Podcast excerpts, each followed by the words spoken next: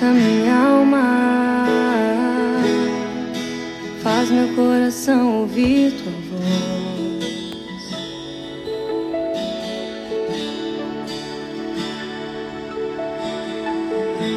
Me chama pra perto,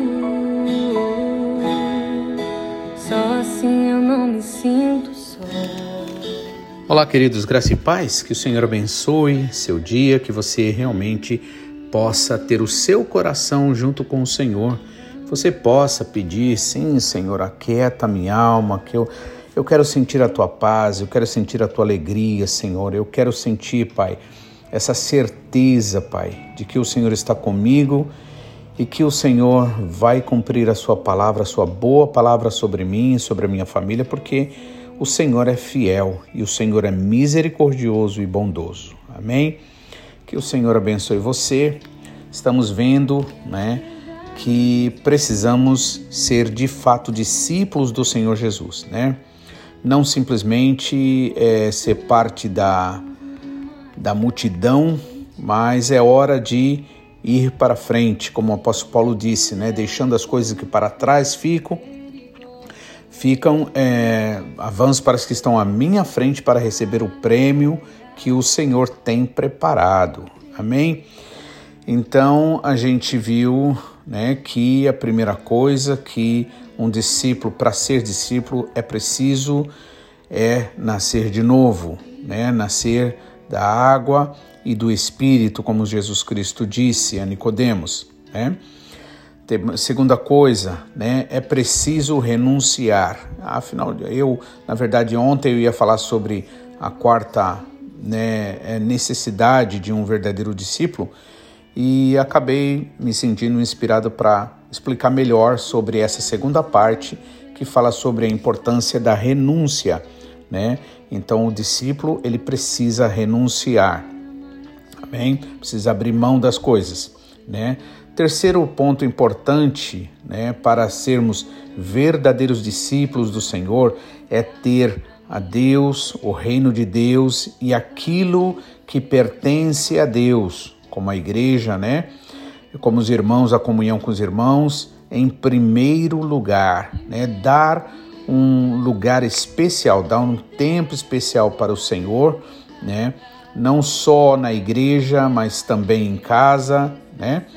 e assim é, realmente oferecer a primícia para o Senhor. Amém? Então você deve estar, né, orando, pedindo ao Senhor que te dê força, graça, é, para que você possa estar obedecendo esses passos importantes, né? Então, terceiro ponto que a gente viu foi a importância da prioridade. Então, nós precisamos dar prioridade ao Senhor, nós precisamos honrá-lo. Amém?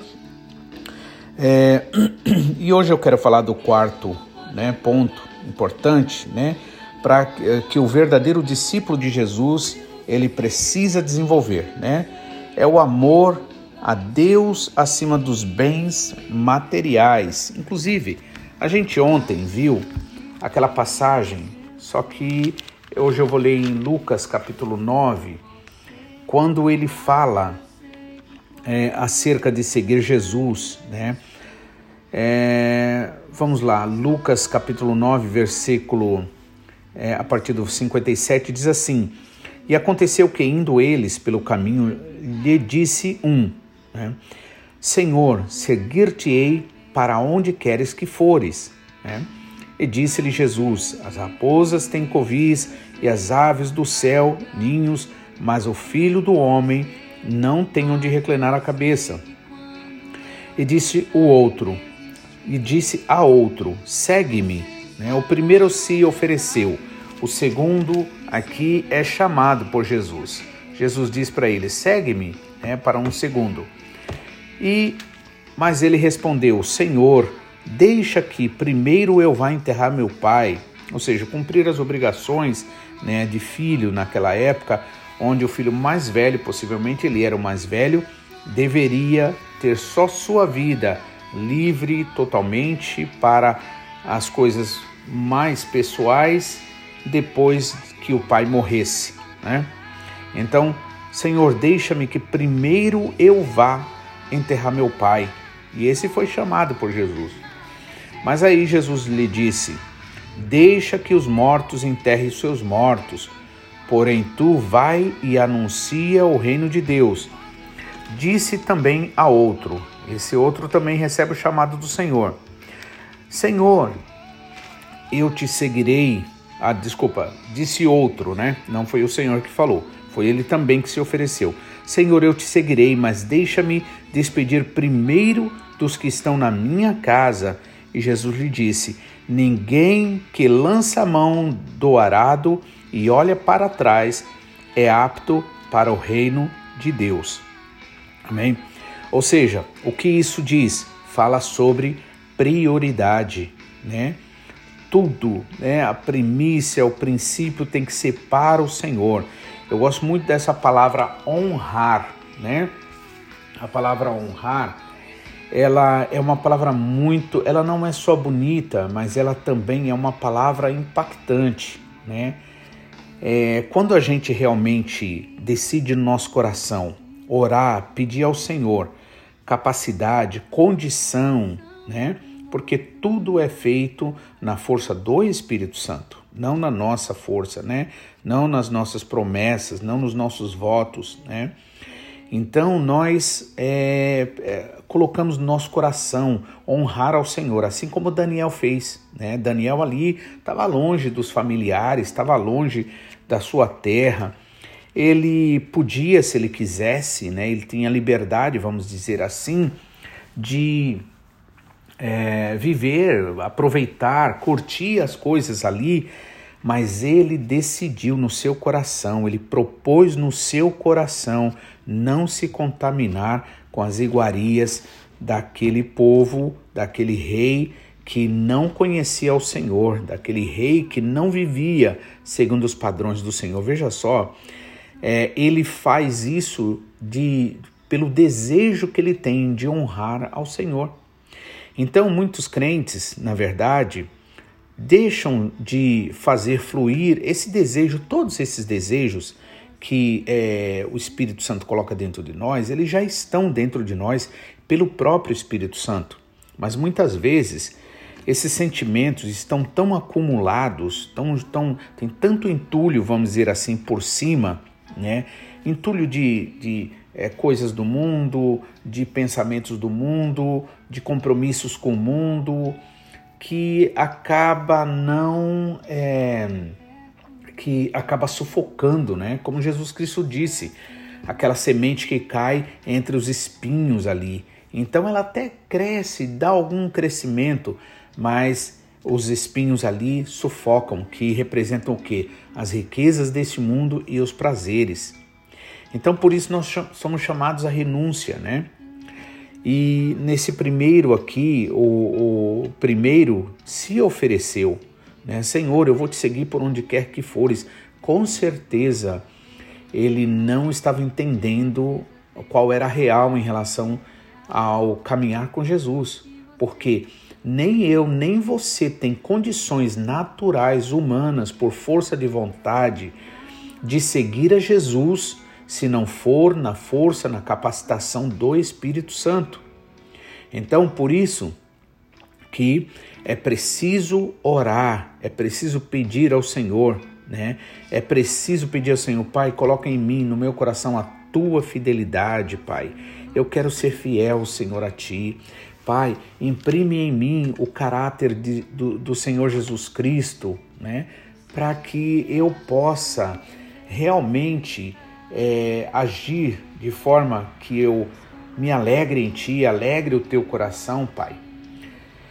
E aí o Senhor Jesus Cristo disse: Olha, as raposas têm seus covis e as aves do céu seus ninhos, mas o Filho do Homem não tem onde reclinar a cabeça. Ou seja, é isso mesmo que você quer? Eu acho que você não está entendendo, né? Então é melhor deixar o Senhor chamar a gente mesmo. E aí, mais para o outro, o Senhor Jesus disse, né? Segue-me mas ele respondeu: Senhor, deixa que primeiro eu vá enterrar meu pai. Né? E aí Jesus lhe observou: Deixa que os mortos enterrem seus mortos. Ou seja, o seu compromisso, irmão, seu compromisso, irmã, tem que ser com o Senhor Jesus Cristo. Você tem que amar ao Senhor acima de você, acima de parentes, acima de amigos. O que mais uma vez eu gosto de lembrar, isso não significa abandonar os amigos, abandonar os irmãos, a família, não, não é isso. É que nós precisamos cortar essa corda de emoção, de sentimento que tende a nos prender e não deixar a gente seguir a Jesus. Né? Então, o seu compromisso tem que ser com o Senhor. Né? E aí, é, o versículo 61 diz assim: Aliás, quando Jesus disse para esse rapaz: Deixa que os mortos enterrem seus mortos, porém, vai tu e anuncia o reino de Deus. O reino de Deus tem que ser em primeiro lugar, é o mais importante, né? Porque é através do reino de Deus que a sua família vai ser salva. Sua família não vai ser salva porque você fica tentando agradar, tentando fazer e deixar de fazer.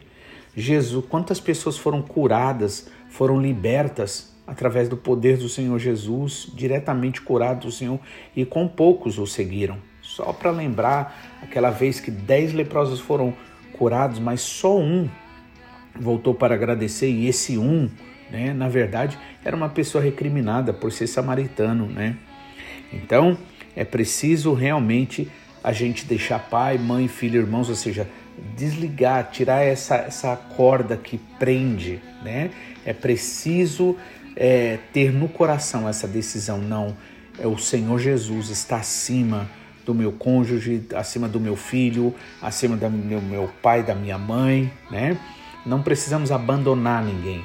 O que nós precisamos é cortar esse laço que quer nos prender né? Amém?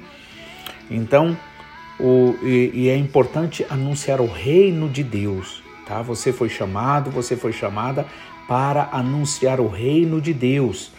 Você está fazendo isso? Você está anunciando o reino de Deus, né? Então aproveite, comece, mande essa mensagem, outras mensagens, né? Da nossa igreja para outros irmãos, outras pessoas, né?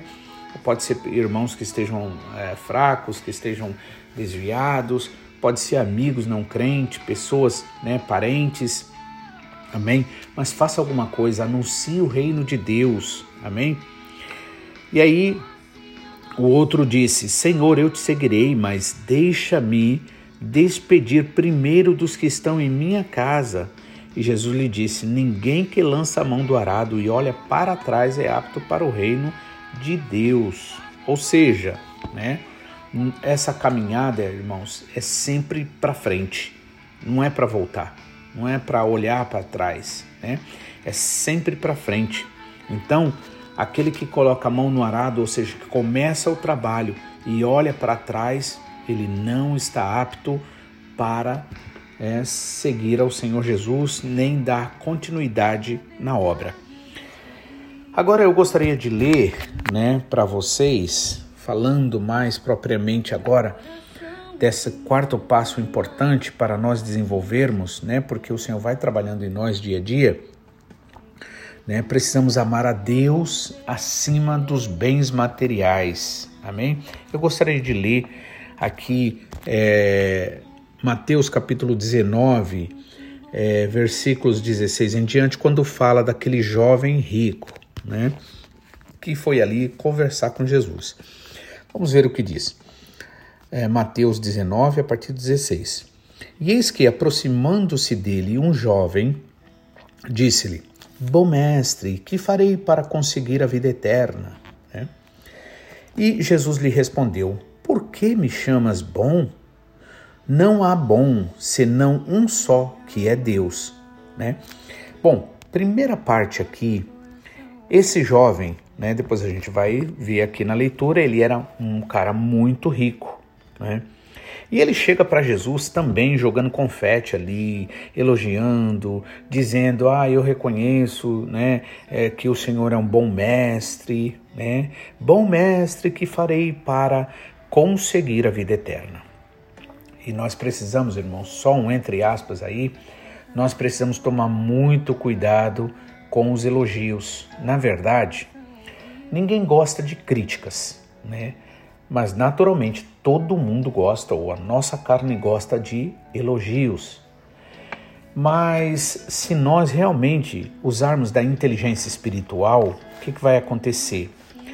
Entenderemos, irmãos, que a crítica, a calúnia, né, é, a perseguição, muitas vezes, irmãos, se nós de fato estivermos decididos a seguir Jesus, né, e a pisar na dura realidade deste caminhar, né, mas sempre com a fé, com amor ao Senhor, sabendo que o Senhor é que dá graça, que o Senhor é que é, leva-nos a vencer né, todas as situações da vida opostas.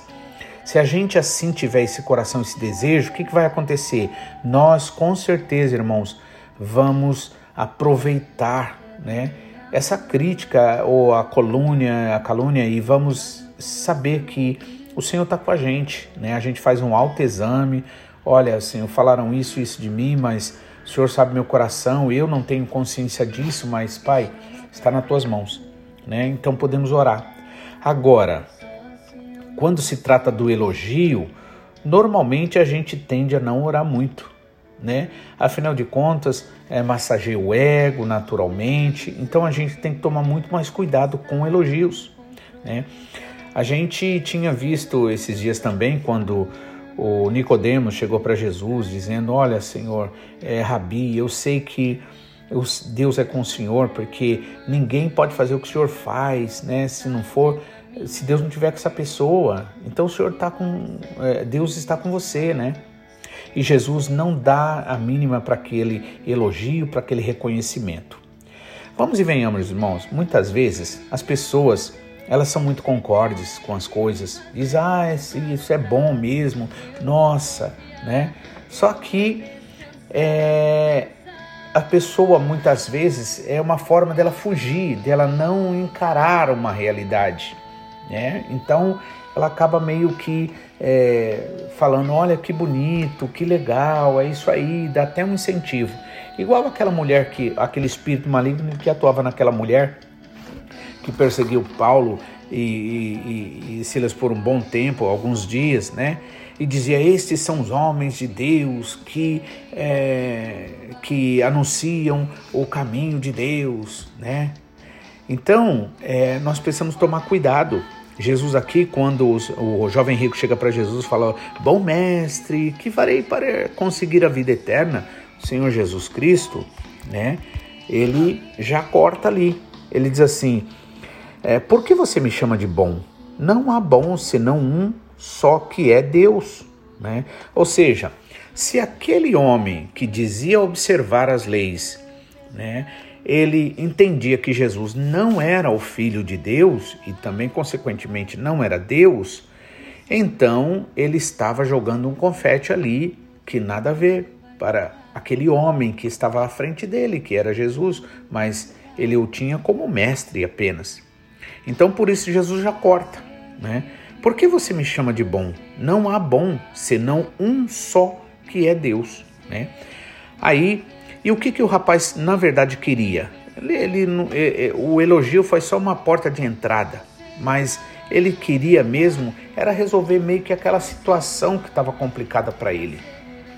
Pois ele se achava um cara bom, ele se achava um cara que tinha obedecido à lei, mas com certeza havia um é, vazio no coração dele. E aí o que acontece?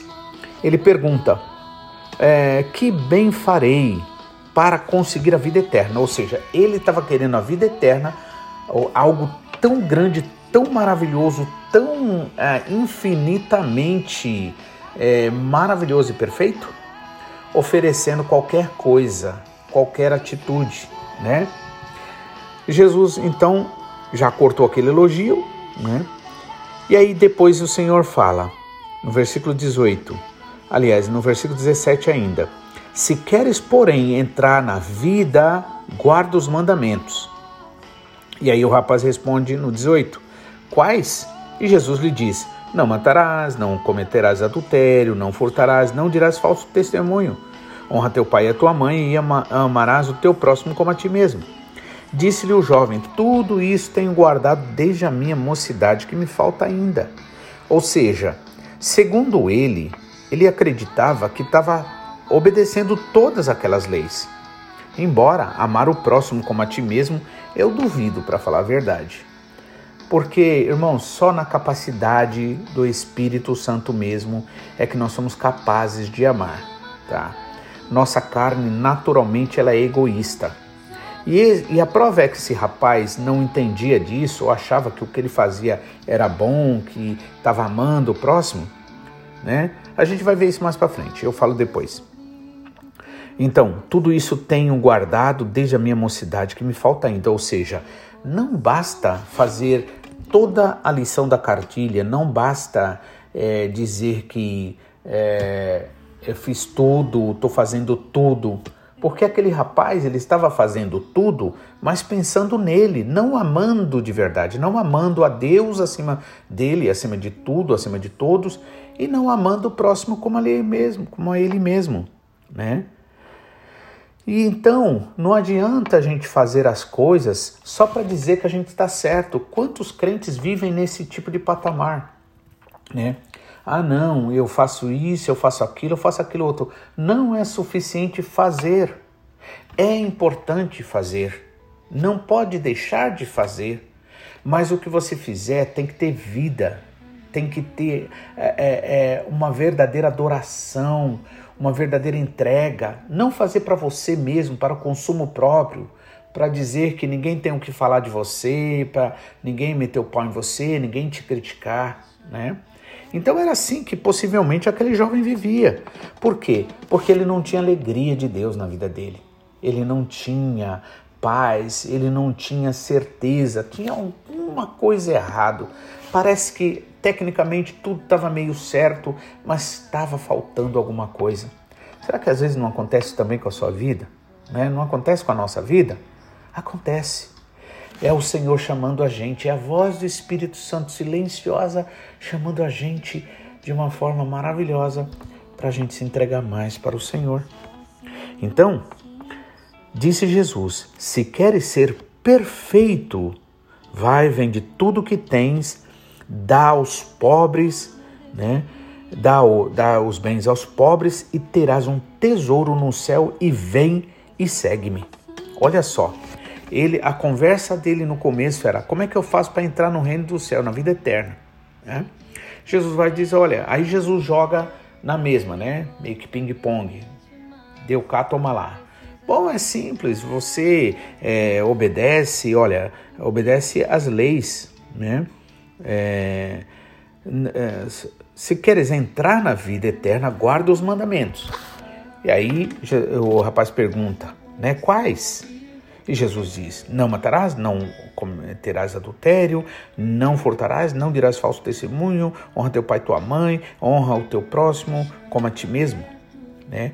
Outra coisa também importante notar aqui, irmãos, é que muitas vezes a gente faz as coisas porque é mais cômodo também. Né? É melhor para nós. Né? Então, mas é preciso fazer para o Senhor. Por isso que às vezes é assim, é contraditório. Às vezes você quer fazer uma coisa para o Senhor e o Senhor não quer. É igual Moisés. Moisés queria libertar o povo ali por conta própria. Por isso que ele acabou matando o egípcio. Só que não era tempo de Deus, Deus não queria, porque tem que ser no chamado de Deus. Então, só que quando Deus falou para Moisés ir, né? Aí Moisés recusa. Ah, não, Senhor, manda outro, né? Eu não, né? Então, Jesus depois no final ele vai então diz para o cara: se quiseres, se queres ser perfeito, amém, irmãos? É isso que a gente tem que buscar, a perfeição do Espírito Santo.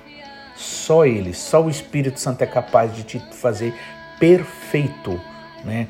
Que a obra da tua mão seja realmente perfeita, né? Isso terá o teu coração, você vai precisar renunciar, abrir mão, né? De muitas coisas é, vai, vende tudo o que tens, dá-o aos pobres e terás um tesouro no céu e vem e me segue. Por quê? Porque a riqueza estava atrapalhando aquele cara. A bondade do cara, o cumprir as leis estava atrapalhando ele. Entende? Então nós precisamos verdadeiramente buscar a direção do Espírito Santo, porque a gente pode estar servindo a nós mesmos, né? fazendo para um consumo próprio.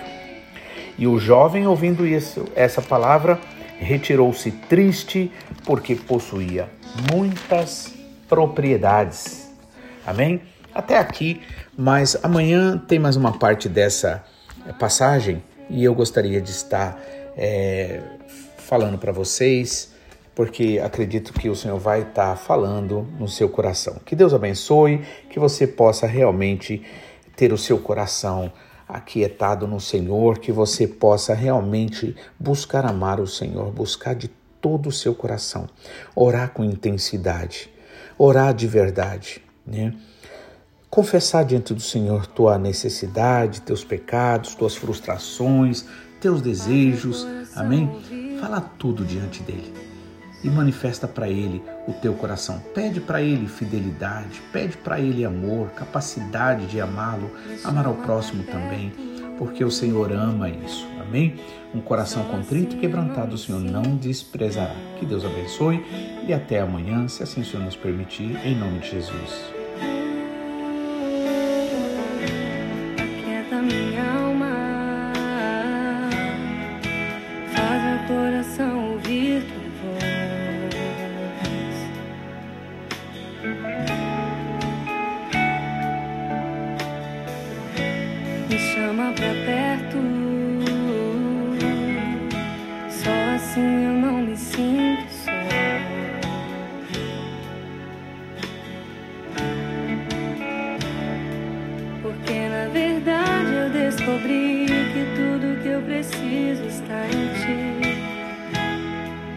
Mas meu coração é teimoso demais pra admitir.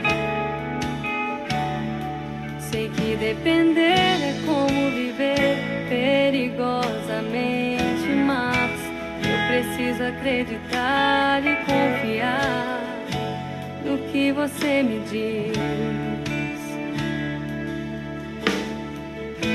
Aquieta minha alma, meu coração ouvir tua voz.